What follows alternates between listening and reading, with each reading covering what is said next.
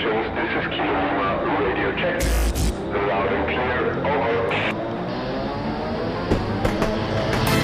Willkommen zu Talking Tactics, dem Agentur-Podcast mit Klaus Leimer, Gründer von Creative Tactics, Agentur für kreative Markenarbeit. Five,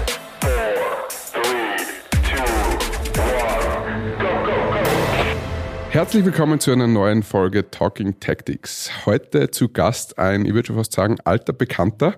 Ähm, ich darf herzlich begrüßen den Daniel Donhauser, Co-Founder von MyKai äh, Modern Fitness in Ganz genau.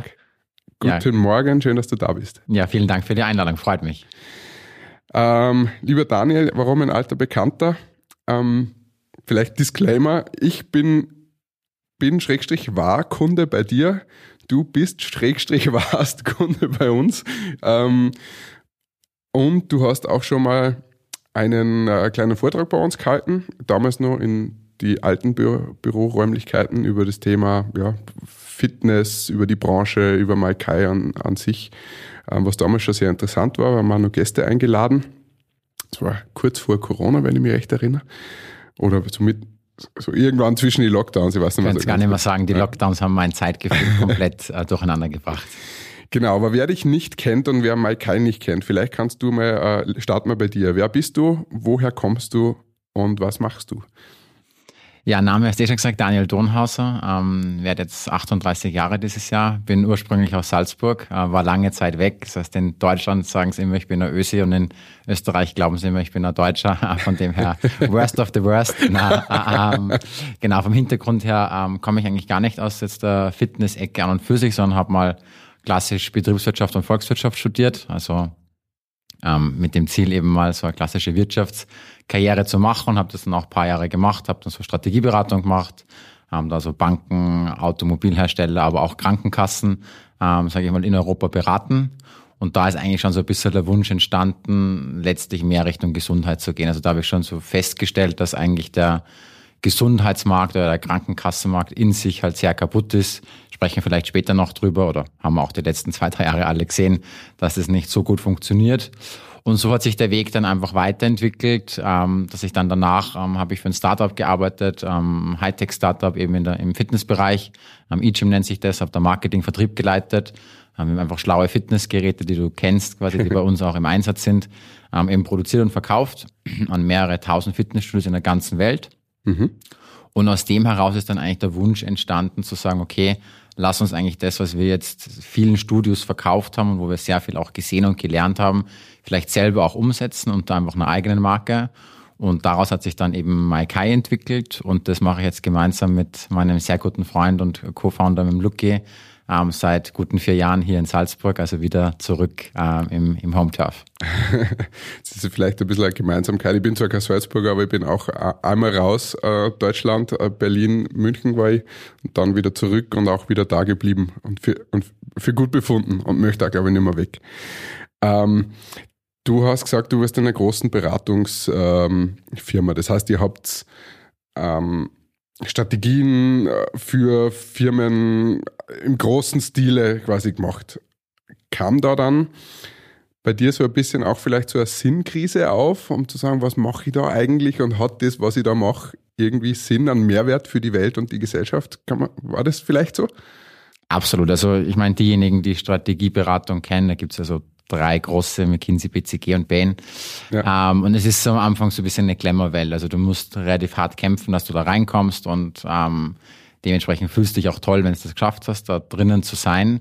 Und sobald du drinnen bist, ist die Welt ein bisschen anders. Ich meine, vom Learning her ist es wirklich außergewöhnlich, interessant, weil du bist halt alle drei, vier Monate einfach auf einem neuen Projekt meistens bei halt sehr großen, namhaften Firmen, also eigentlich nur aktiennotierte, sag ich mal, Unternehmen können sich so einen Strategieberater leisten. Da kostet so ein Projekt gleich mal eins, zwei, fünf Millionen einfach. Ähm, Das heißt, es macht halt nur sowas wie VW oder die Deutsche Bank oder wer auch immer.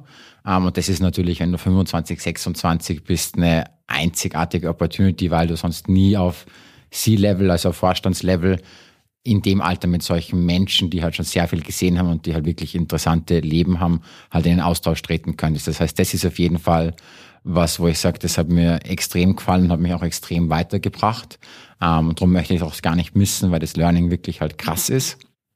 Auf der anderen Seite bist du halt sehr fremdbestimmt. Also du hast in deinem letzten Podcast von Dienstleistung gesprochen. Strategieberater ist auch ein Dienstleister. Ähm, aber zu dem Deal gehört halt dazu, dass du sehr viel Schmerzensgeld kriegst. Ähm, und dafür wird halt auch erwartet, dass du im Endeffekt äh, bis Mitternacht arbeitest, dass, dass es keine Wochenenden gibt. Da spricht per se nichts dagegen, wenn es jemand als sein Lebensmodell hat. Aber ich habe mir dann irgendwann gedacht, okay, im Recruiting erzählen sie dir irgendwie, dein Lebenslauf bisher war außergewöhnlich und dann behandelst dich wie jemanden, der halt vollkommen durchgetaktet und geplant wird, der gar nichts selber entscheiden kann. Und das hat dann irgendwann auf der Seite nicht mehr für mich gepasst. Das war das eine. Und das andere, ist, was du halt in der Beratung klassischerweise immer hast, ist halt das Thema gescheit daherreden versus umsetzen. Und natürlich der Strategieberater kommt rein und macht schöne Folien und baut schöne große Excel-Modelle. Und das Ganze wird aber dann halt von dem Konzern bedingt umgesetzt. Und das frustriert natürlich ein bisschen. Und dann ist schon eben der Wunsch entstanden, eigentlich mal was zu tun, wo man erstens auch Ergebnisse produziert und auch für diese Ergebnisse verantwortlich ist. Und darum war es für mich dann naheliegend, eigentlich so eine 180-Grad-Wendung zu machen und in den Startup zu gehen, wo halt das genaue Gegenteil ist. Ähm, Und um die Frage zu beantworten, ja, es war ein bisschen eine Synkrese. Du, ich kann mir das gar nicht Ist das dann so klischeehaft, wie man sich das vorstellt? Also Anzug und geile Uhr, fette Karre und so weiter? Mit 25? kann man sich das so? So kann man sich, also wenn man irgendwie Suits oder Ja. so auf, auf Net oder wo auch immer man es gestreamt hat, gesehen hat, dann ist es schon sehr ähnlich so. Also Ja. du kriegst wirklich überproportional viel Geld für das Alter Ja. ähm, und lebst halt ein Leben, das du dir so nicht leisten könntest. Also der Montag geht klassischerweise los, dass du halt um fünf aufstehst, dann kommt dein Fahrer, den du halt fix hast, der dich halt abholt, Nee, oder? fahrt dich halt zum Flughafen, Geil. dann steigst halt um, ja, ist nicht so geil. Also um 6.30 fliegen am Montag heißt halt wirklich, dass da, also bei mir war das dann wirklich schon so, dass ich am Sonntagabend gestresster war. Ich wusste, ich muss gut schlafen, weil halt der Wecker um 4.30 klingelt, damit du dich halt einmal kampeln und in den Anzug rein zwängen kannst, weil halt um 5.30 das Taxi dasteht, du um 6.30 halt spätestens am Flughafen sein musst. Je nachdem, ich habe da in München und in Salzburg gelebt. In Salzburg easy, da bist du schnell draußen. In München fährst halt mal eine Dreiviertelstunde raus dann fliegst halt dahin, wo auch immer, eben, was weiß ich, Berlin, Paris, Amsterdam, whatever, bist halt dann um 9.30 irgendwie am Flughafen, bist um 10 beim Kunden und dann weißt halt, jetzt heißt es noch bis Mitternacht arbeiten. Da ist aber der Tag halt schon um halb fünf losgegangen. Das heißt halt dann bis Donnerstagabend, Donnerstag fliegst halt dann klassischerweise zurück ähm, und bist am Freitag halt dann in deinem Office, bei mir war das halt München, ich habe dann aber irgendwann entschieden, dass ich in dieses Büro gar nicht mehr gehen muss, sondern bin dann immer direkt heim zu, zu meiner Freundin geflogen, ähm, nach Salzburg. Oder wir sind halt gemein, haben, sind irgendwo hingeflogen und haben uns da getroffen, weil du immer einen Flug quasi gratis hast, als ob du nach Salzburg fliegst oder dann nach Barcelona fliegst, ist der Firma dann wurscht. Ja. Ähm, dementsprechend ist schon ein fancy Lifestyle. Ja. Ähm, aber es ist eben mit extrem viel Arbeit verbunden. Und ähm, das muss man halt auch mal schaffen. Und klassischerweise machen es halt junge Leute für drei, vier, fünf Jahre. Sicher gibt es einige, die bis zum Partner dann durchhalten. Das dauert so zehn Jahre. Ähm, aber normal promovierst dann nochmal oder machst halt ein MBA oder machst irgendeine andere Form von einer Sabbatical oder Leave. Und das war für mich dann so, das war so nach zweieinhalb Jahren, da kriegst du ein halbes Jahr bezahlten Urlaub. Und in dieser Zeit habe ich halt nochmal ganz stark reflektiert. Also ich habe eigentlich schon währenddessen immer gewusst, dass das nicht meine dauerhafte Passion ist. Ähm, und habe dann überlegt, was ich machen will und habe dann gesagt, na, ich möchte wirklich halt was bewegen und was umsetzen und nicht nur schöne Folien malen. ähm, und dann habe ich für mich entschieden, eben dort aufzuhören. Verstehe, ja. Da waren jetzt ganz viele Sachen. Warum ich vorher geil gesagt habe, ist so, ich bin ein riesen Suits-Fan und ähm, mir wurde mit, ich glaube, als ich zehn war oder so, hat mir mal äh, jemand, ein Freund von der Familie gesagt, so, du musst mal Rechtsanwalt werden. Und das ist für mich immer nur so ein wenig hängen geblieben. Ähm, ich schaue immer so mit so einem, so einem halb neidischen Auge in diese Welt rein, weil ich weil ich es irgendwie cool zum Ausschauen finde, aber halt eher so als eine Serie. ähm, es wäre überhaupt nichts für mich. Und was ich so erstaunlich finde, du sitzt jetzt mir gegenüber und wer, wer die jetzt kennt, ähm, von diesem, also man, ich kann mir es fast nicht vorstellen. Ich bin mir sicher, dir passt der Anzug wunderbar, aber du wirkst für mich nicht so als ich jemand, der klischeehaft da raus ist. Ja, du hast, glaube ich, gar keine Uhr oben, nur ein Maikai-Band.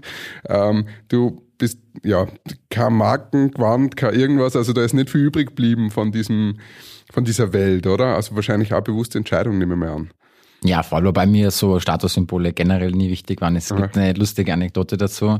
Wenn du eben eine Beratung anfängst, kriegst du halt ein Auto. Und es ist Mhm. eigentlich so gebaut, dass du je Karrierestufe kriegst halt ein gewisses Budget für ein Auto. Ich sage mal, es geht halt so los mit einem, sagen wir A4 ist so das, was du am Anfang halt leisten darfst. Und dann, wenn du Manager bist, ist so noch fünf, sechs Jahre, da hättest du das Budget für ein Porsche. Also es ist wirklich so alle zwei, drei Jahre darfst du ein neues Auto nehmen. Und ähm, es gehört dir aber auch. Also wenn du halt, solltest du nach einem Jahr zum Beispiel aufhören, dann ist es dein Auto und dann musst du auch rauskaufen. Okay. Und natürlich ist ein, wenn ein Auto erst ein Jahr abgeschrieben ist, linear, dann ist es halt in Wirklichkeit der Wertverlust mit einmal umdrehen, ist er gleich 20, 30, 40 Prozent. Ja. Und dann müsstest du eigentlich, machst du einen Verlust. Und ich habe für mich halt, wie ich in der Beratung angefangen habe, gesagt, ich weiß nicht genau, ob das eben mein Lebensmodell ist. Und habe mich darum gegen ein Auto entschieden, weil ich nicht wusste, ob ich es dann, kriegst dafür dann, nennt sich Green Deal, halt irgendwie anders Geld dafür, weil du das nicht nimmst. Und so bin ich halt mit 25, obwohl halt alle meine Freunde eben dicke Uhr und dickes Auto, bin ich im Roller von meiner Freundin und ein Trolley drauf halt immer durch Salzburg gefahren. Geil. Ähm, und es war schon ein sehr lustiges Bild, aber ja, es ist mir, Statussymbole sind mir gar nicht wichtig, man es spricht nichts gegen eine schöne Uhr und wenn jemand Ah, zum Beispiel der Lucky, mein, mein Co-Founder, ist halt ein krasser Autonah, hat jetzt auch kein teures Auto, aber interessiert sich halt Ja. sehr stark einfach für, wenn der Auto vorbeifährt, weiß er genau, was ist das für eins, wie viel PS hat das und ich kann da halt sagen, welche Farbe das ist und vielleicht noch, ob es ein BMW oder Audi ist, aber mehr auch schon nicht. Ähm, und drum ähm, versuche ich eher quasi eben andere Dinge ähm, in, bei mir in den Vordergrund zu stellen. Sehr gut. Ähm, bevor wir jetzt ähm, ein bisschen auf Maikai und auf, äh, auf das Business gehen, nur eine persönliche Frage. Ähm, du hast gesagt, du hast extrem viel gearbeitet. Ähm, es gibt ja jetzt da die verschiedenen Diskussionen über die Generationen, wer jetzt viel arbeitet, wer wenig. Also ist gerade total spannend. Aber jetzt von dir persönlich gesehen einmal, ähm, du hast vorher gesagt, Stichwort Freundin. Ja, wie hast du das damals gemanagt, eine Work-Life-Balance zu haben? Und ist es jetzt tatsächlich so viel besser als Selbstständiger oder arbeitet man eigentlich gleich viel, nur es fühlt sich nicht mehr so schlimm an? Wie ist das für dich? Also, also zum Thema Work-Life könnte ich jetzt ganz schlimm wegdriften, weil ich ganz schlimm gegen dieses Wort bin, einfach Ja. weil ich einfach nur glaube, dass es halt ein Leben gibt, Live. das halt quasi auch die Komponente Arbeit halt in sich hat. Und ich habe lustigerweise gerade gestern eine meiner schlecht geleichtesten Posts auf LinkedIn geschrieben zum Thema Vier-Tage-Woche, Okay. wo ich einfach glaube, wir müssen es schaffen, dass Leute gern arbeiten, also wir müssen dran arbeiten, dass Menschen gern Vollzeit arbeiten und nicht sagen, die Arbeit ist unter Anführungsstrichen so kacke, dass ich nur 30 Stunden back, das ist keine Lösung. Also, Ja.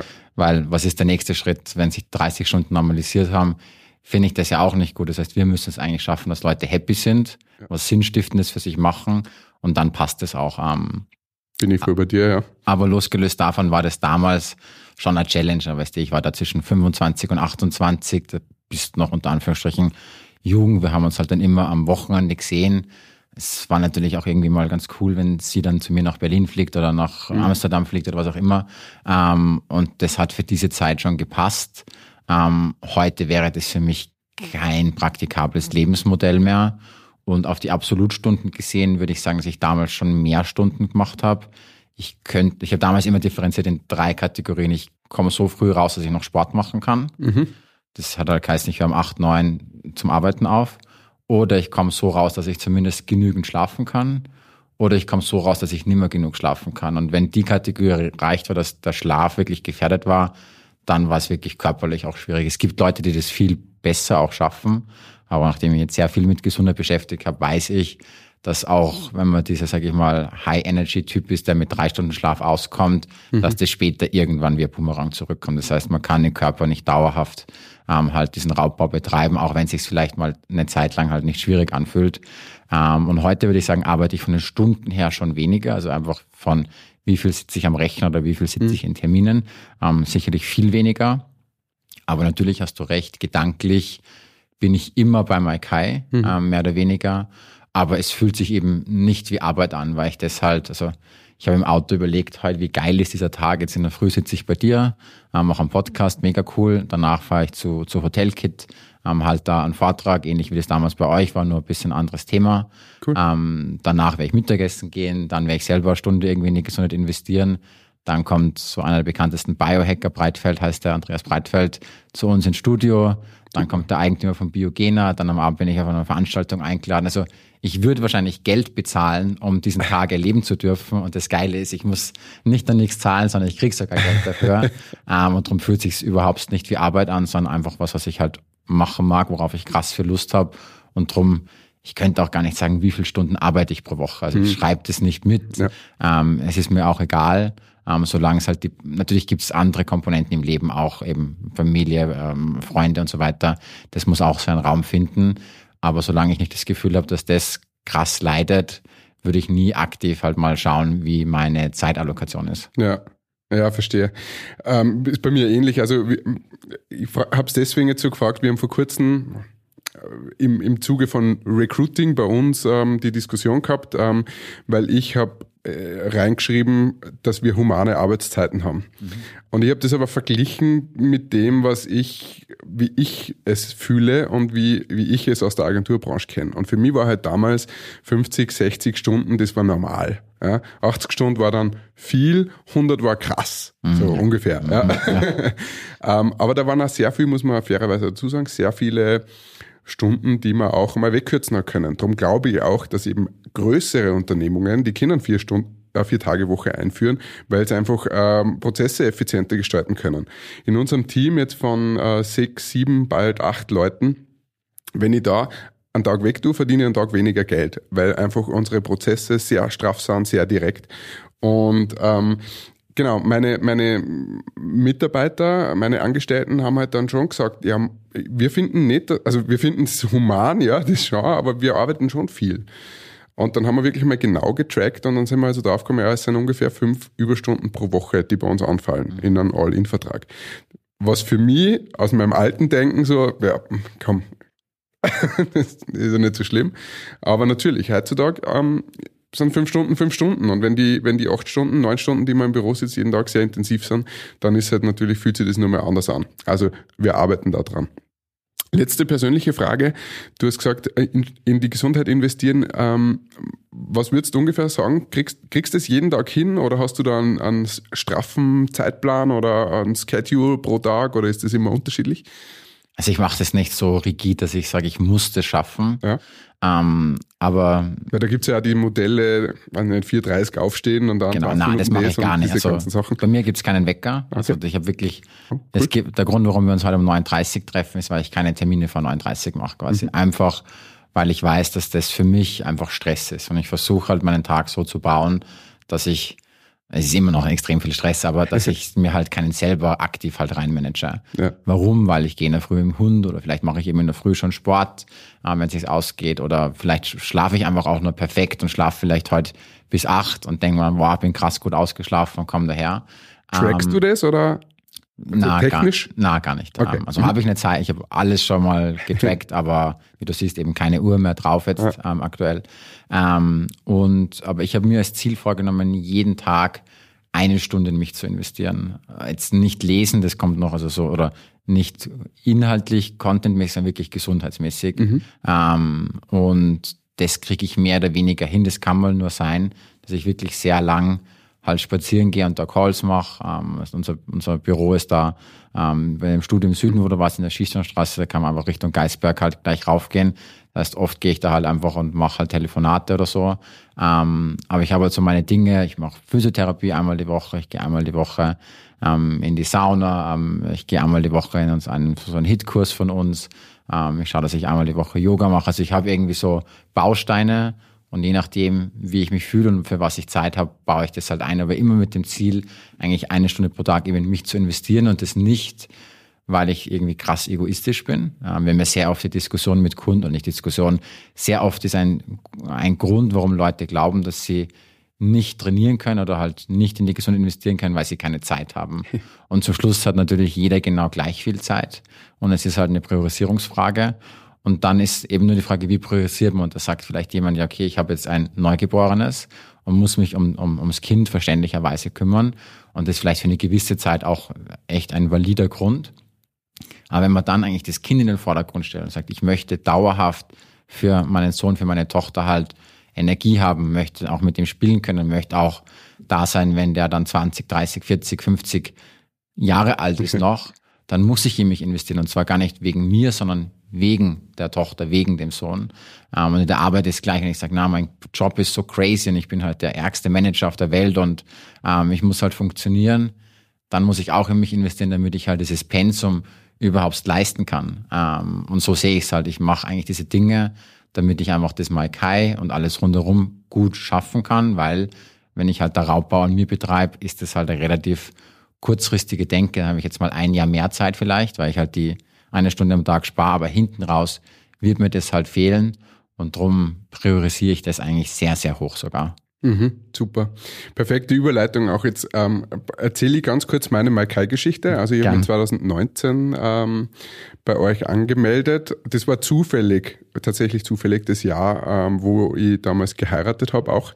Ähm, es hat aber nicht direkt miteinander zu tun gehabt, sondern ich war einfach, ich habe gehört von dem, ich habe 2018 eröffnet. Das war drei Minuten weg von meinem damaligen Wohnort. Ich habe in Eigen gewohnt und habe dann Salzburg Süd eben mir mal angeschaut, Probetraining und war sofort von dir, weil du hast das, den ersten Termin gemacht und ähm, auch von dem Konzept überzeugt. Ja.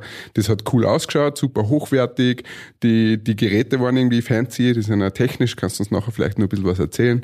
Ähm, das war simpel, also habe ich verstanden. Und der größte Faktor für mich war der Zeitfaktor. Ja. Ich war damals noch sehr ich, ich würde sagen, ich war auf der anderen Seite von dem Spektrum, wo ich jetzt mich versuche hinzuarbeiten. Sprich, ich, hab, ich war ein bisschen Micromanaging, ich habe nun weniger Mitarbeiter gehabt, habe sowieso nur mehr operativ gemacht und Zeit war für mich halt das große Thema.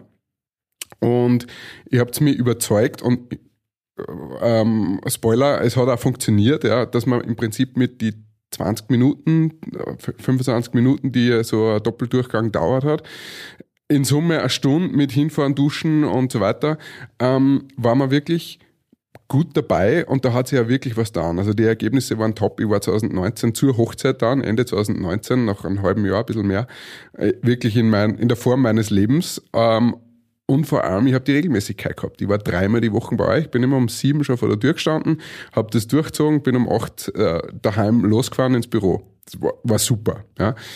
Was ist passiert? Ähm, so wie du sagst, äh, es kam meine, meine Tochter zur Welt. Ähm, jetzt ist eine Stunde weniger daheim sein, da schon mal ein bisschen ein Thema gewesen. Ja, also der erst, die erste Phase war, man muss jetzt daheim sein. Ich muss mich zurückschrauben und ähm, ich helfe daheim aus und mit und sonst was. Aber was dann langfristig das Problem bei mir war, darum trainiere ich auch nicht mehr bei euch, waren zwei Sachen. Erstens, ich bin weggezogen von dort, wo wir, wo wir wohnen und ich habe jetzt ein bisschen, ich habe einen blöden Umweg jetzt. Also ich konnte Mitte fahren von da weg, aber es ist nicht mehr so komfortabel wie vorher. Das ist ein Grund. Und der zweite Grund ist, äh, Sport bedarf Regeneration. Und ähm, ich habe einfach gemerkt, wenn ich Sport mache, dann muss ich schlafen. Und wenn meine Nacht dann nicht gut ist, dann zieht sich das wie ein Rattenschweif durch und ich habe dann komplett eine Zeit lang mit Sport aufgehört. Mhm. Ähm, weil ich einfach, ich habe es nicht durchdruckt. Also Arbeit und dann nur müde am Abend, aber dann vielleicht nicht schlafen können, die Hölle.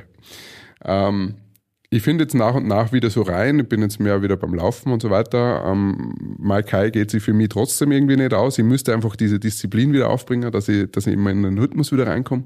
Da werde ich aber ständig dann durch Krankheiten von der Kleinen und so weiter wieder rausgezogen. Ja. Bist wieder mal drei Wochen gut dabei und dann bist wieder verkühlt der Wochen und so. Mühsam.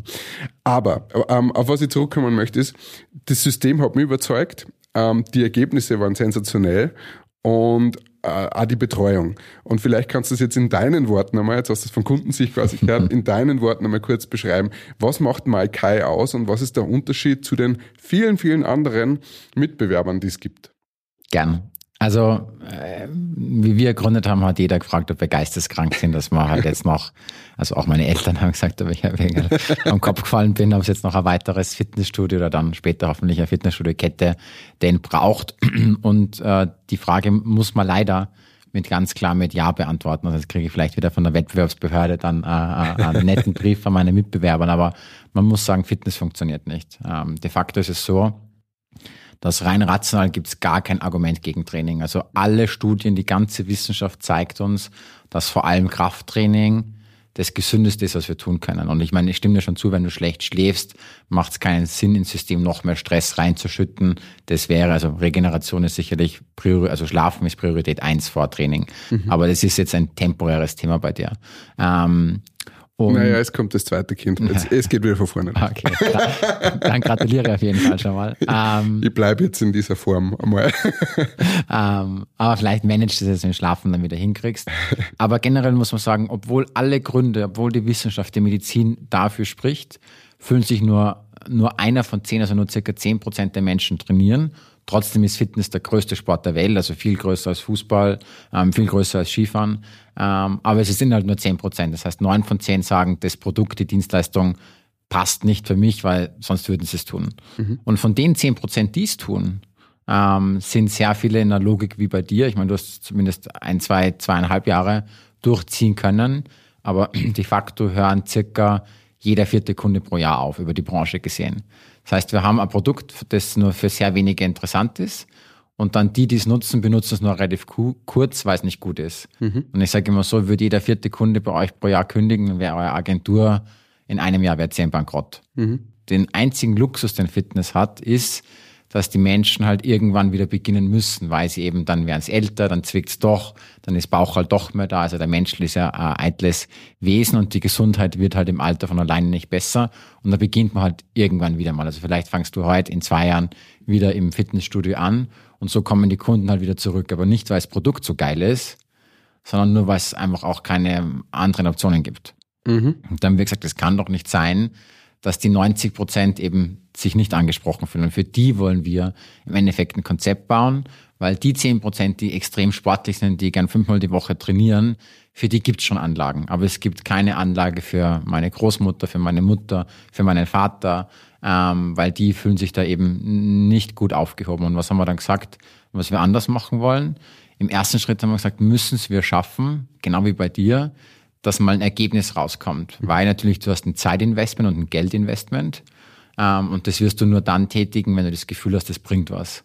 Und Training ist leider nicht so trivial, wie man es halt hoffen würde. Wie gesagt, ich bin vom Hintergrund her eigentlich Erfolgswirt. Also ich sage jetzt gar nicht, boah, ich bin der geile Trainer Daniel und da muss man halt den geilen Trainer haben, sondern ähm, wir sagen immer salopp, es gibt auch dicke Postler. Ähm, eben du fährst acht Stunden Fahrrad als Postler oder sechs Stunden oder was auch immer und trotzdem schauen die nicht aus wie so ein Model auf dem Men's Health Cover, was total unintuitiv ist, weil mehr als sechs, sieben Stunden Training quasi der Bewegung macht ja gar kein Mensch. Also kein Ronaldo, kein Hirscher, kein name it. Ähm, und trotzdem sind die nicht perfekt durchtrainiert. Und vielleicht haben sie sogar noch Rückenschmerzen. Und wenn es dein Poster jetzt am Geisberg raufjagst, bin ich mir nicht sicher, was rauf da radelt. Ah, der Kustel schafft es. Ja, gut, geschafft, das sage ich. Ich will ihm nicht Unrecht tun, aber genau, nicht jeder wird es zumindest schaffen. Und im Training müssen leider gewisse Gesetzmäßigkeiten, also es gibt auch einfach die Trainingswissenschaft, die Sportwissenschaft, man kann es nicht umsonst auch studieren, müssen halt eingehalten werden, weil der Körper nur auf diese Reize reagiert. Und jetzt kann man halt entweder den Weg gehen und sagen, ich beschäftige mich viel damit, aber wie in deinem Fall, du hast eh schon wenig Zeit für alles generell, dass du dann noch irgendwie halt fünf Trainingsbücher liest, ist unwahrscheinlich. Und das haben wir gesagt, passt, wir lösen das jetzt.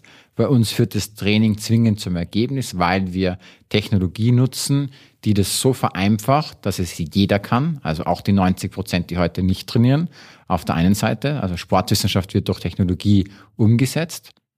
Und dann müssen sie aber nicht nur schaffen, dass du richtig trainierst, sondern eben auch diese Regelmäßigkeit hinkriegst. Und Fitness hat ein riesiges Problem. Bis du Ergebnisse siehst, vergehen eben vier, fünf, sechs Monate und die meisten brechen vorher ab. Und darum haben wir so eine Art, auf Neudeutsch, Customer Journey entwickelt, also eine Kundenreise, die dich Schritt für Schritt zum Ziel führt. Ähm, so, dass du nie überfordert bist, aber die nächste Karotte, also die nächste Belohnung hängt so nah, dass du sagst, ah, das will ich noch machen. Und drum laufen zum Beispiel Leute so gern, weil sie sofort ein Feedback, also gibt es einfach ein Instant Feedback.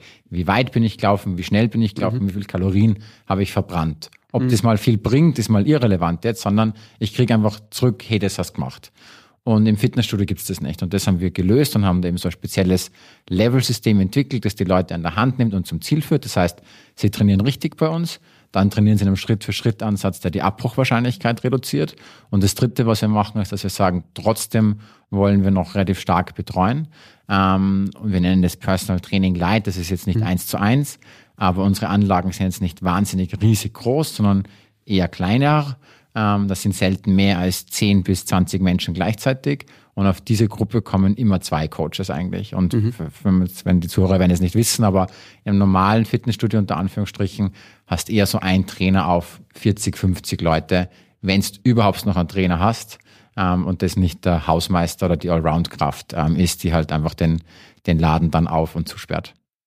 Ja, logisch. Also Personalkosten sind da wahrscheinlich das Höchste, weil die Geräte in äh, normalen, also in diese, ich würde jetzt keinen Namen nennen, aber da, wo halt nur äh, Gewichte herumliegen, ähm, vergleichsweise günstig sind zu diesen High-End-Produkten. Ich erkläre mal ganz kurz für alle, die das nicht kennen, wie es funktioniert aus meiner Sicht. also man, man hat so ein Armband, da ist ein Chip drinnen, man geht zu dem Gerät, lockt sie ein, einfach durch Kontakt. Ähm, der weiß dann, ah, das ist der Klaus, die, ähm, die äh, Sitzposition Position oder die Position zum Trainieren wird automatisch elektronisch gleich hingefahren, also wie beim Luxusauto, sage ich jetzt mal, ähm, dass das alles passt, was vorher einmal gescheit eingestellt ist. Und dann ist je nachdem, wie oft ich dann trainiere oder was mein Trainingsziel ist und so weiter, ähm, ist sofort am Display, ähm, was ich mache.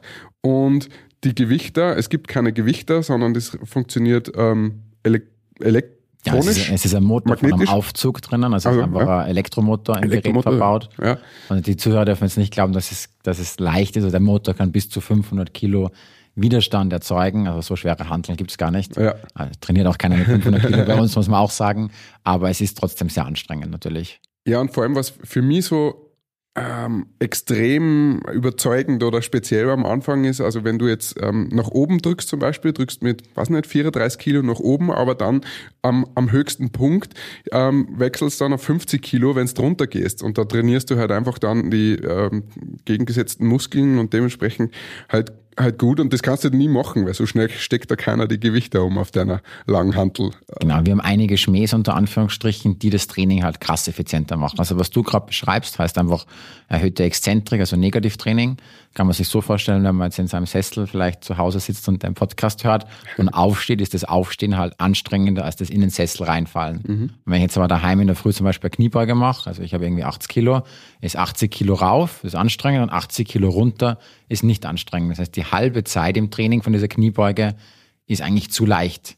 Und wenn ich jetzt halt eine halbe, also eine Stunde trainiere, ist die Hälfte immer dieses zu leicht, mhm. also sehr ineffizient. Und diese Ineffizienzen können wir durch eben Motortechnologie ausmerzen, sodass bei uns eine trainierte Stunde wahrscheinlich eher so viel ist wie halt eineinhalb bis zwei trainierte Stunden woanders.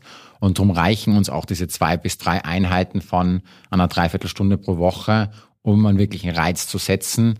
Ähm, das heißt, bei uns muss man auch nicht hundertmal kommen. Man kann hundertmal kommen, kein Problem.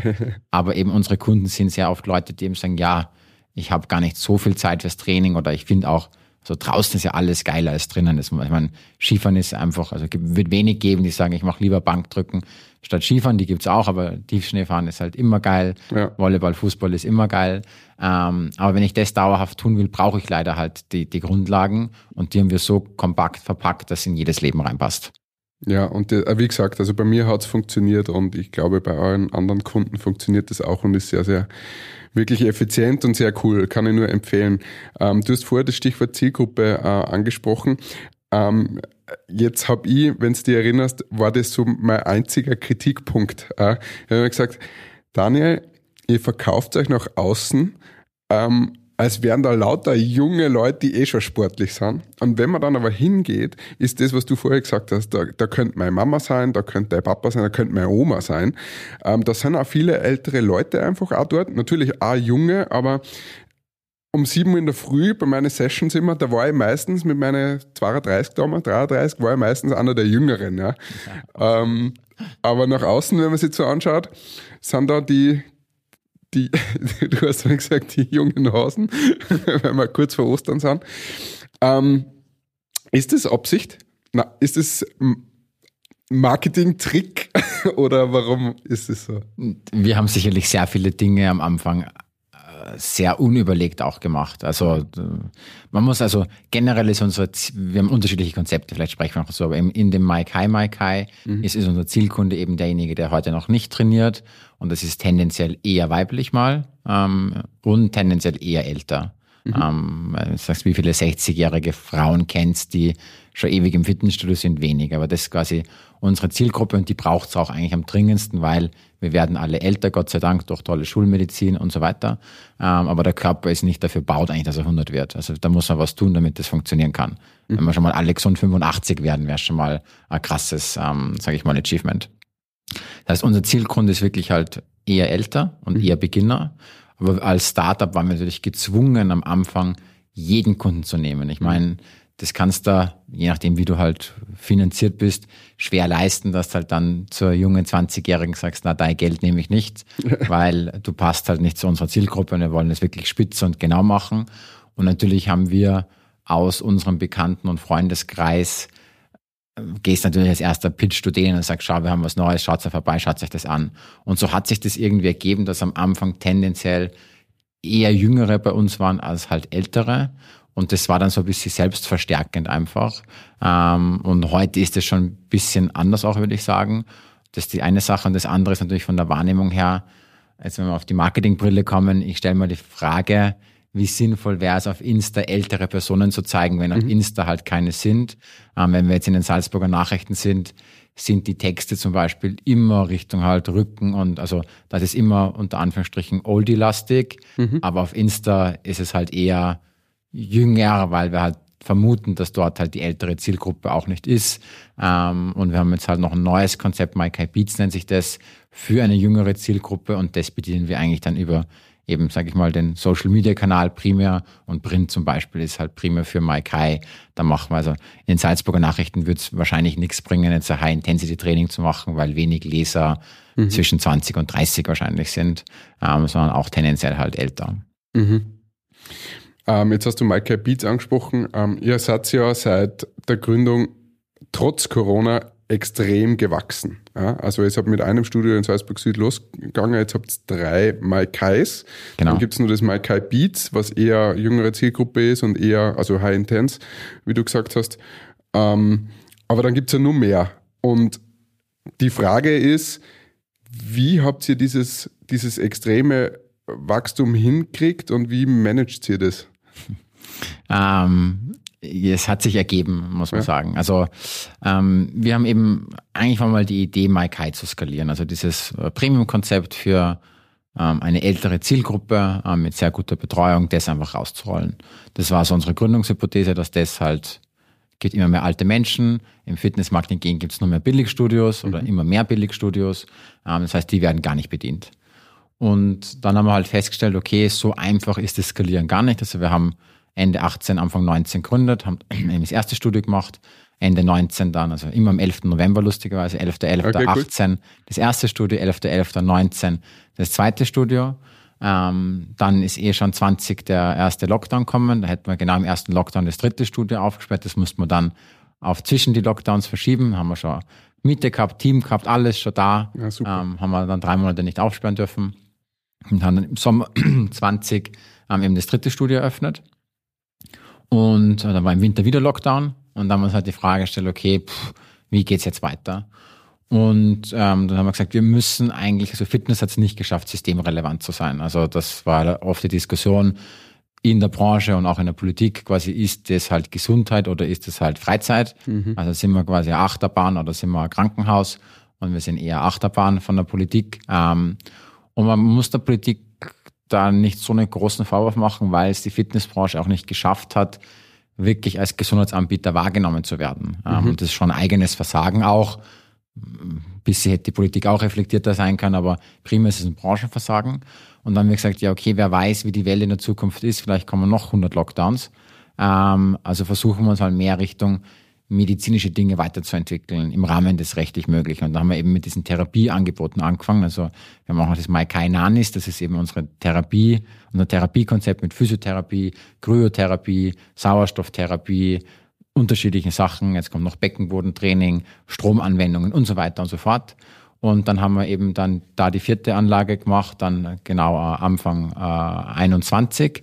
Ähm, dann im Endeffekt ist das Beats eben kommen, wenn wir gesagt haben, wir haben diese ganzen jungen Kunden und die werden aber realistischerweise nicht ihr Leben lang Zirkelrunden bei uns drehen. Ähm, es gibt viele Kunden, für die macht das absolut Sinn. Also meine Schwiegermutter zum Beispiel, die will nie einen Kurs machen. Die will einfach zweimal die Woche ihr Standardprogramm trainieren. Die will mehr oder weniger, die muss auch gar nicht mehr recht viel besser werden. Wenn die ihren Status erhält, quasi, die ist jetzt so 60, wenn die ihren Status erhält, ist die happy. Und man muss auch, also könnte ich mir heute kaufen, dass ich genauso bleibe, wie ich bin, würde ich sagen, gib mir das, ich unterschreibe das sofort. Was, was kostet es? Ähm, weil wir ja jedes Jahr älter, kränker, schlechter leider werden, wenn wir nichts tun. Mhm.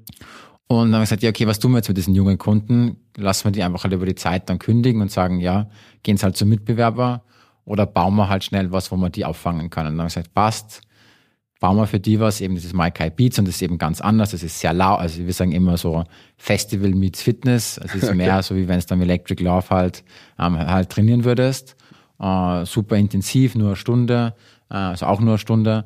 Und da haben wir eben die Jüngeren. Und dann ist eigentlich weitergegangen aus diesem Maikai Nanis, ähm, ist dann im Endeffekt, ähm, sind wir auf Biogena oder sind wir mit Biogena arbeiten wir jetzt relativ eng zusammen und dann haben uns die gefragt, ja, wie, wie macht sie das eigentlich mit der Kryo und wie ergibt sich das? Und dann haben wir eben gemeinsam jetzt mit Biogena, die betreiben das, Plaza nennt sich das in Wien, direkt neben der Staatsoper, so ein Gesundheitshaus mit Diagnostik und Blutbildern und Arzt und eben Supplementen ähm, und eben Biohacking-Treatments. Und wir mhm. machen quasi die Biohacking-Treatments als Subunternehmer für Biogena, aber unter deren Brand. Mhm. Ähm, und das ist jetzt eigentlich so eher unser weiterer Wachstumspfad, dass wir uns in diesem Therapiebereich, Biohacking-Bereich weiter ähm, ausbauen wollen.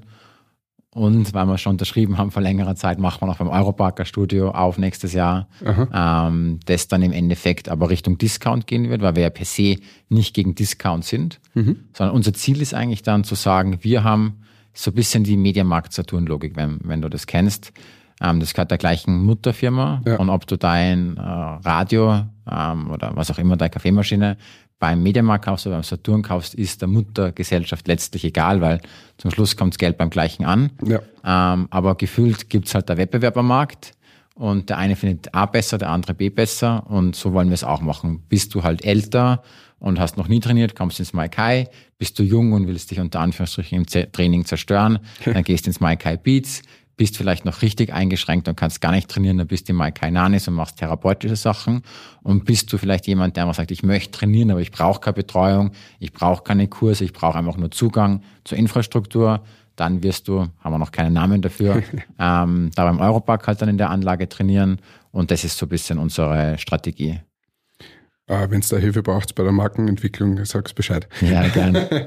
ähm, super spannend. Wie äh, meine Frage, die sich daraus sofort ergibt, das sind sehr viele Hochzeiten, auf die du da tanzt. Wie schaffst du das, dass du ähm, da A, den Überblick behältst, B, äh, nicht irgendwas anderes oder du selbst zu kurz kommst? Ähm, habt ihr da, seid ihr da im Team so gut einfach ähm, organisiert, dass das funktioniert? Ähm, oder wie, wie führst du oder was ist vielleicht überhaupt Leadership für die, dass man das durchdrückt? Also generell glaube ich, dass wir das gar nicht so extrem gut machen. Also manche Sachen sind sicher nicht schlecht gelungen, wir machen krass viele Fehler. Und okay. ähm, es ist zum Schluss natürlich auch gar keine Einzelleistung, sondern zu 100 Prozent halt eine, eine Teamleistung. Also es hat jetzt nichts mit Lucky und mir per se zu tun. Also wir sind ein Teil des Teams und haben natürlich auch unseren Beitrag, aber wir sind äh, mittlerweile 30 Leute insgesamt, also inklusive Wien und, und so weiter. Ähm, das heißt, es ist das Ergebnis der, der Teamleistung. Und wie das halt so klassisch im Startup ist, gibt es halt unterschiedliche Phasen. Wie du vorher gesagt hast, habt ihr das Probetraining Anfang oder Ende 18 ich mit dir gemacht, mhm. weil wir beispielsweise die ersten drei, vier, fünf Monate selbst als Trainer gearbeitet haben, um zu verstehen, wie ist das Alltagsgeschäft. Mhm. Ähm, so, das gibt's heute nicht mehr. Also es war nie die Zielsetzung, dass wir Trainer werden. War, ähm, warst gar nicht mehr? Also, oder warst irgendwann hast du wieder mal auf die, ihr sagt mal, auf die Fläche gell, müssen, also aushelfen oder sonst was? Ja, es ist schon, also jetzt in, ich glaube, so in den letzten vier, fünf Monaten ist eher nimmer vorkommen, okay. aber es ist in, immer wieder mal Aha. vorgekommen durch Krankenstände oder einfach auf einmal Doppelbuchungen im Probetraining, sondern waren auf einmal drei Leute da mhm. und ähm, so.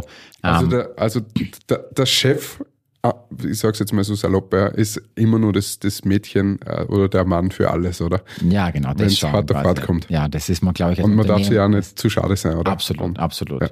Aber mhm, natürlich okay. müssen wir daran arbeiten, dass die Firma mehr oder weniger ohne uns funktioniert. Mhm. Und das ist noch richtig schlecht gelungen. Also wir sind okay. noch viel zu operativ ähm, und arbeiten viel zu wenig am Unternehmen. Und wie du halt das eh richtig sagst, wir haben so viele Baustellen, dass wir eigentlich halt viel mehr Struktur schaffen müssen. Und wir haben jetzt halt begonnen über die letzten Monate auch so eine Art von Hierarchie, wobei wir das sehr flach denken, aber dass es so als Studioleiter gibt und wir dann halt primär mit den Studioleitern an, an den Studiothemen arbeiten ähm, und ähm, dass wir zum Schluss eigentlich einen Rahmen bauen, dass die Kollegen selber alles richtig entscheiden können. Also mhm. wir sehen uns im Leadership eigentlich halt wieder als Dienstleister mehr oder weniger. Das heißt, unser Job ist eigentlich, dass unser Team halt gut arbeiten kann, damit die halt unseren Kunden helfen können. Und wenn ich da ausholen darf, also generell geht es uns eigentlich darum, dass wir es zuerst mal schaffen, dass unser Team dass es gar nicht in so eine Diskussion kommt von fünf Stunden mehr oder weniger. Also bei uns gibt es keine Überstunden, wenn wir Öffnungszeiten haben. Das ist relativ ja. einfach. Man kann gar nicht länger bleiben als Mitarbeiter, weil dann dunkel ist. ähm, aber wir wollen es eigentlich mal schaffen im ersten Schritt, dass jeder das Gefühl hat, dass er sein persönliches Ziel bei uns halt mit umsetzen kann. Weil mhm. wenn ich da halt 40 Stunden die Woche bin, dann ist das so viel Zeit, dass das nur dann sinnvoll ist, wenn es mich persönlich auch weiterbringt. Mhm. Und es werden die wenigsten Leute Trainer, weil sie unendlich reich werden wollen ähm, sondern weil sie halt eigentlich diese Wertschätzung vom Kunden suchen, diese Dankbarkeit für die Hilfe. Also natürlich, wenn es jetzt, wenn jemand halt bei der Hochzeit dann schlank im Anzug ist, ist er vielleicht halt dem Trainer gegenüber mal sehr dankbar und das ist natürlich ein geiles Gefühl, das du da halt zurückkriegst. Das heißt, wir suchen eigentlich Leute, die das als Warum oder als Why haben hm. und dann wollen wir denen einen Rahmen bauen, dass sie ihr persönliches Ziel bei uns umsetzen können, weil sie das Firmenziel auch umsetzen. Das ist mal das Grundlegende, was wir eigentlich tun. Und dann versuchen wir einen Rahmen vorzugeben, der halt gewisse Eckpfeiler setzt, innerhalb von denen man eigentlich recht frei halt laufen kann. Ähm, weil wir halt dran glauben, dass 30 Köpfe auf jeden Fall halt schlauer sind als ein Kopf. Also es gibt ja unterschiedliche Ansätze. Es gibt auch die Firmen, keine Ahnung, Steve Jobs, da ist halt alles und seine, oder Elon Musk, alles um so einen Personenkult. Und dann gibt es so Firmen wie Google, wo es gar nicht mehr weißt, wie jetzt der CEO eigentlich heißt. Da geht es halt eher ums Team und wir sind eher so auf dem Teamfokus und nicht auf dem Einzelpersonenfokus. Ähm, beides hat Vor- und Nachteile, wir sind halt eher in der Teamkomponente. Und wenn wir diesen Rahmen fürs Team haben, dann versuchen wir eigentlich nur zu helfen, dass die halt ihren Job hinkriegen. Also wirklich halt enablen, Informationen zur Verfügung stellen, maximale Transparenz, halt helfen, helfen, helfen. Und das gelingt uns mittelgut, würde ich sagen, weil es halt auch, ähm, du hast vorher beim Podcast von Martin gesprochen, wir kommen aus einer anderen Welt. Also eben, wenn du halt mal Strategieberatung gemacht hast, ist einfach die Arbeitswelt da ganz, ganz anders, als wie wenn du eben auf der Fläche stehst. Welche Arbeitsmittel hast du, welche Probleme hast mhm. du, wie viel Zeit für Weiterbildung kannst du verwenden und so weiter und so fort. Das heißt, das ist halt so ein bisschen die Challenge da. Mhm. Ähm, da waren jetzt ganz viele Dinge drinnen. Äh, ich habe ein bisschen was notiert. Ich finde es in erster Linie mal sehr, sehr spannend, weil ich glaube, wir sind da in einer sehr ähnlichen Phase. Ja. Ich weiß nicht, ob du das mitgekriegt hast. Ich habe ja, ich habe Anfang des Jahres einen Blog, einen ähm, gekündigt hast, gell? Genau, ich habe gekündigt. Das hat relativ hohe Wellen geschlagen, höher als ich gedacht habe, obwohl mir bewusst war, dass ein bisschen ein Clickbait ist natürlich. Aber ähm, das war halt für mich so wirklich der Startschuss, dass ich mich aus dem Operativen rausziehe, dass ich eben nur noch am Unternehmen und nicht mehr im Unternehmen arbeite. Ähm, Zwischenfazit, es funktioniert besser als gedacht. Ähm, vor allem auch dank meiner, meines Teams. Ja, die sind wirklich da, das, was wir trainiert haben können, haben die eigentlich von einem Tag auf den anderen dann auf einmal umsetzen können. Wo ich vorher immer gedacht habe, so, oh, ich weiß nicht, ob das was wird. Ähm, aber das funktioniert wirklich gut. Andererseits natürlich ist, sind dann andere Fallen. Jetzt ist es bei euch nur einfach größer. Ja? Also es, es steckt mehr Geld natürlich drinnen. Ähm, es sind mehrere Standorte, es sind mehr Leute, äh, klarerweise. Und ähm, da wirklich mal äh, Hut ab und Respekt äh, von meiner Seite ähm, weil, und auch den Mut zu haben, zu sagen, wir machen da nicht alles richtig. Ja? Das finde ich auch gut. Und ähm, ich definitiv auch nicht. ähm, aber man, man, man bemüht sich halt. Und ähm, was auch ganz witzig ist, du hast das, das Why angesprochen. Also wir, wir sind da auch ähnlich. Bei uns gibt's, äh, hat jeder Mitarbeiter ähm, ein Ziel, also wir haben als Agentur mehr oder weniger so Jahresziele, die nicht nur monetär sind, sondern auch so eine Art Motto, nach dem wir irgendwie arbeiten.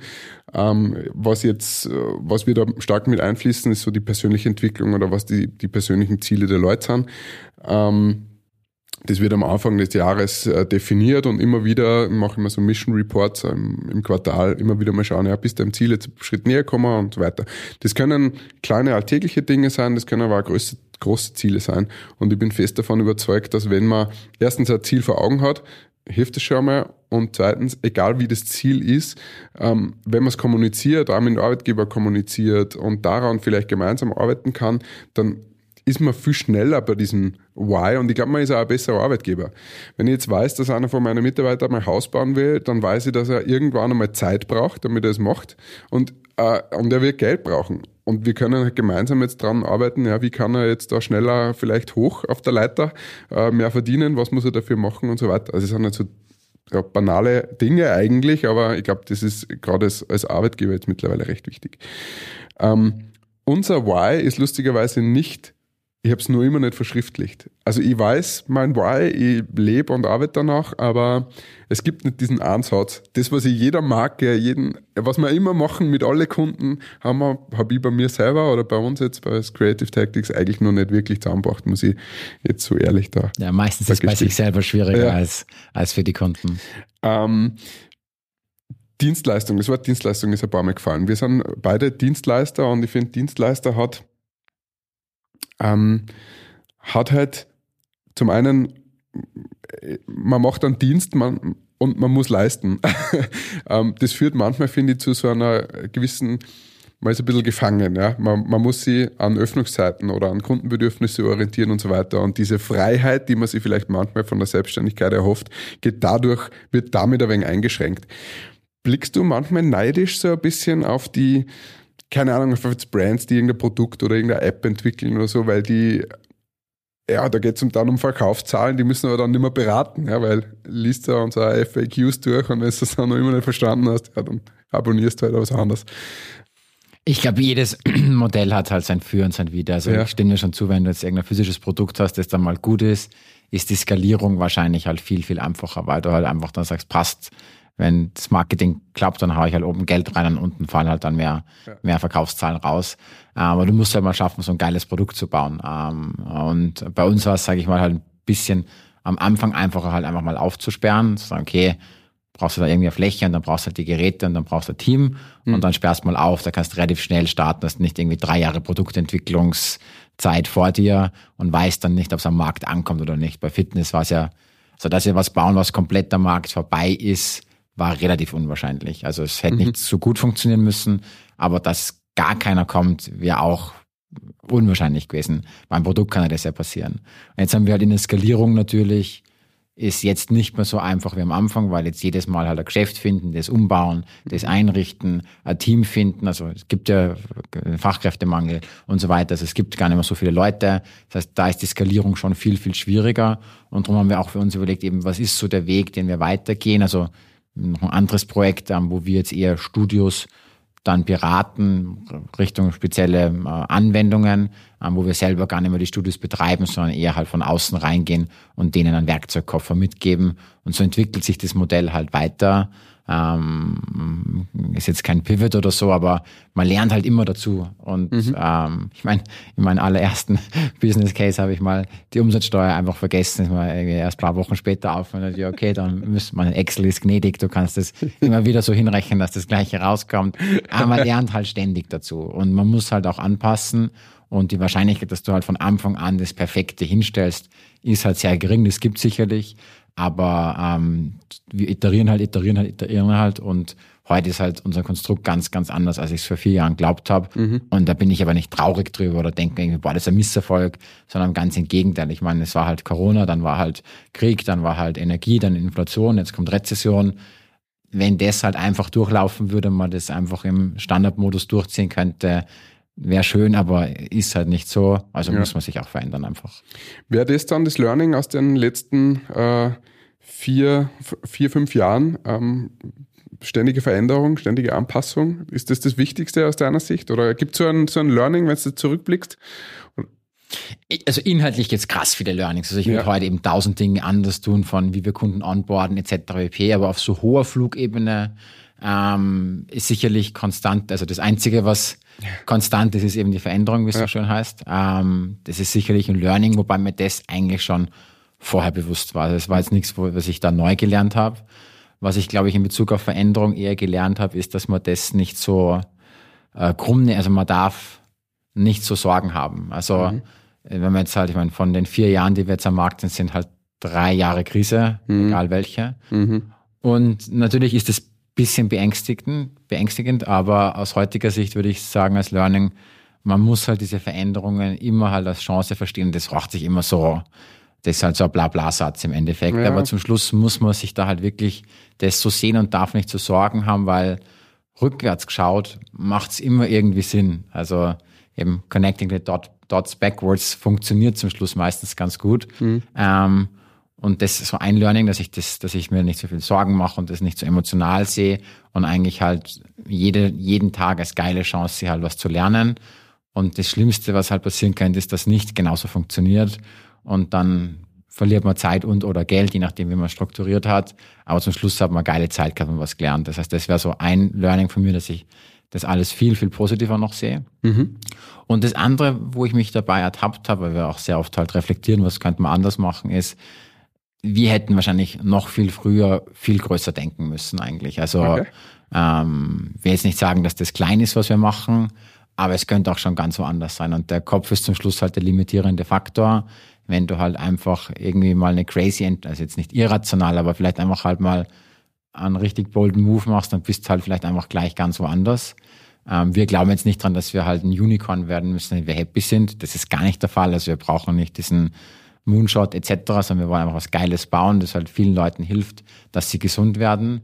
Aber wenn wir halt wirklich viele Leute erreichen wollen, müssen wir vielleicht schon noch größer drüber nachdenken, dass wir halt nicht irgendwie 2000 Leute bedienen, sondern halt 50.000 Leute bedienen.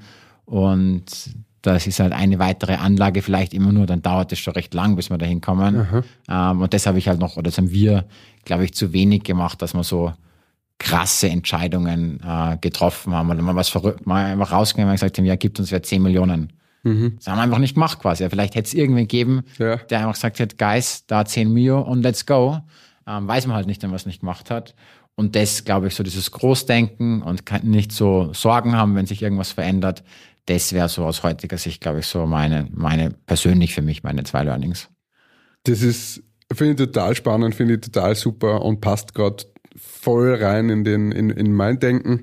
Ich bin eher da auf der anderen, ich bin recht, immer recht safe unterwegs. Also die Agentur, glaube ich, könnte auch schon wesentlich größer sein oder wesentlich mehr noch bedienen. Ich war aber immer vorsichtig. Ich wollte nicht zu viele Leute auf einmal einstellen. Ich wollte also alle die Sachen, die man von Startups immer hört, wir sind zu schnell gewachsen, die Struktur ist nicht nachgekommen, versuche ich genau umdrehen. Unsere Strukturen sind eigentlich schon viel größer, als wir eigentlich als Team sind.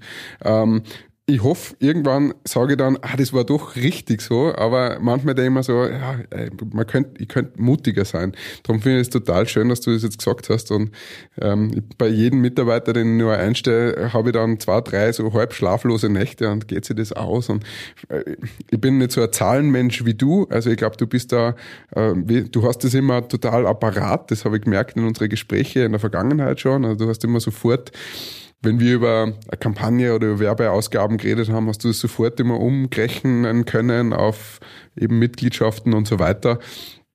Ich bin da viel mehr ähm, Bauchmensch, glaube ich, und ich, ich könnte jetzt, ja, ich orientiere mich ein bisschen an unseren Umsa- Umsatz und denke mir so, ja, okay, Kapazitäten, wir könnten nur wen brauchen, aber das ist halt alles, ja, ich bin kein Betriebswirt letztendlich, ja, ich mache das ein wenig aus dem Bauch raus. Aber total spannend. Ähm, jetzt abschließende Frage. Ähm, was ist das Ziel? Ja, also ich, ich, mal uns mal ein Bild, wo der Daniel in 30 Jahren ist. Hast du dann einen Exit gemacht oder äh, läuft das alles von allein und du machst wieder was anderes? Äh, sitzt du in der Karibik? Ähm, oder äh, wo möchtest hin mit der ganzen Unternehmung? Also Exit ist nicht das Ziel. Also das darf ich jetzt vielleicht nicht sagen, weil wir Investoren haben, aber ähm, ähm, das Ziel ist natürlich, was zu bauen, das funktioniert. Und per se spricht gar nichts dagegen natürlich, dass man damit Geld verdient. Also das muss auch so sein. Also auch für alle, ich sag mal, also sei es Klima, sei es Gesundheit, sei es Ernährung, solche Dinge funktionieren halt besser, wenn man damit Geld verdient. Und je mehr Ressource man hat, desto größer ist halt auch der, der Hebel, den man ziehen kann. Also wenn wir wirklich im Gesundheitssystem irgendeine Rolle spielen wollen, dann brauchen wir noch viel, viel mehr Kohle, dass wir eben diese bolden Moves machen können. Ähm, aber das, der Exit an für sich ist, ist nicht das Ziel. Ähm, mein persönliches Ziel ist einfach nur, dass ich, also wenn wir wieder bei diesem Why sind, dass ich halt mein Why halt umsetzen kann. Und das heißt für mich halt, also ich, lustigerweise habe ich das wirklich halt, also man liest halt dieses Buch mal, das kennen wahrscheinlich dieses Big Five, Ja. kennen, kennen viele Leute und gibt ja da hunderte, sage ich mal, Bücher in diese Richtung. Ähm, und das ist halt sehr gut einfach.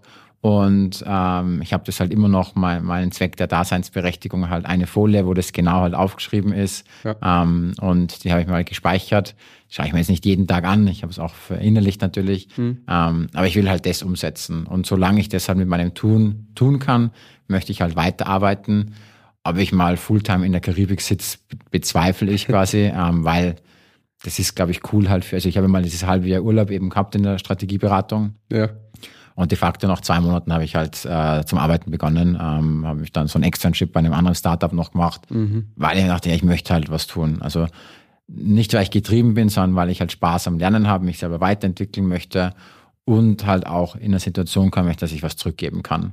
Ähm, und solange das funktioniert, werden wir das Mike High Strich Gesundheitsthema weitermachen. Ich kann mir persönlich nicht mehr vorstellen, wo angestellt zu sein. Also das ist das Einzige, was ich für mich sehr stark ausschließen kann.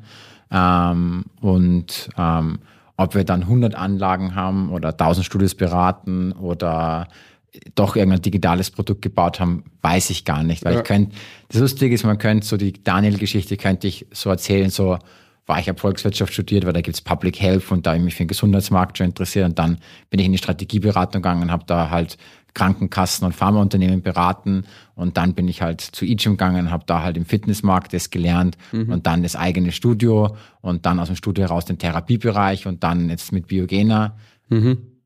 Ja, wie gesagt, rückwärts betrachtet könnte man so verbinden, Ja. aber es war nie, das hat sich so ergeben. So ehrlich muss man halt sein und ich glaube auch, dass das Leben so halt weitergehen wird.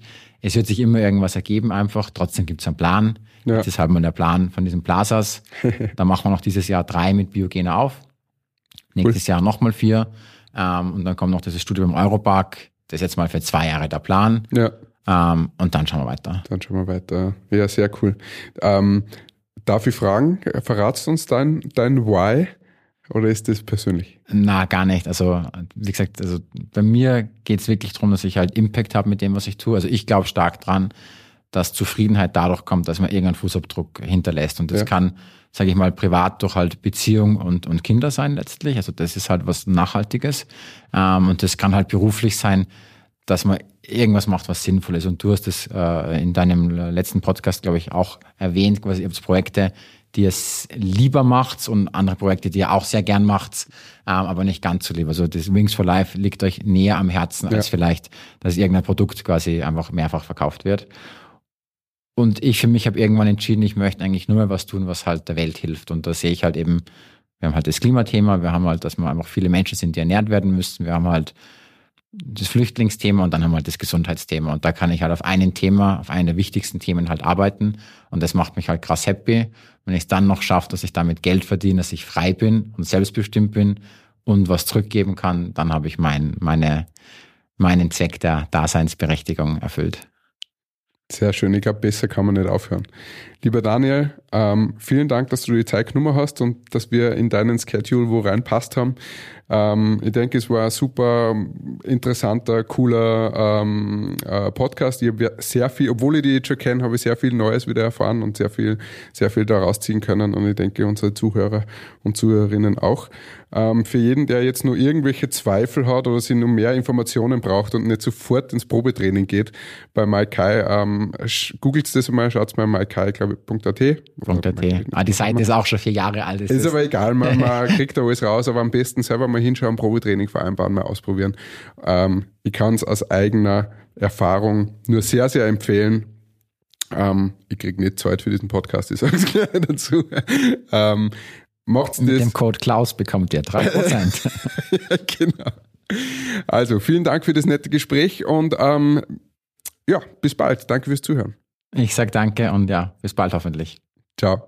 Tschüss. This is Kilo Lima. Do you copy? Dieser Podcast wird produziert von der Agentur Nordhang.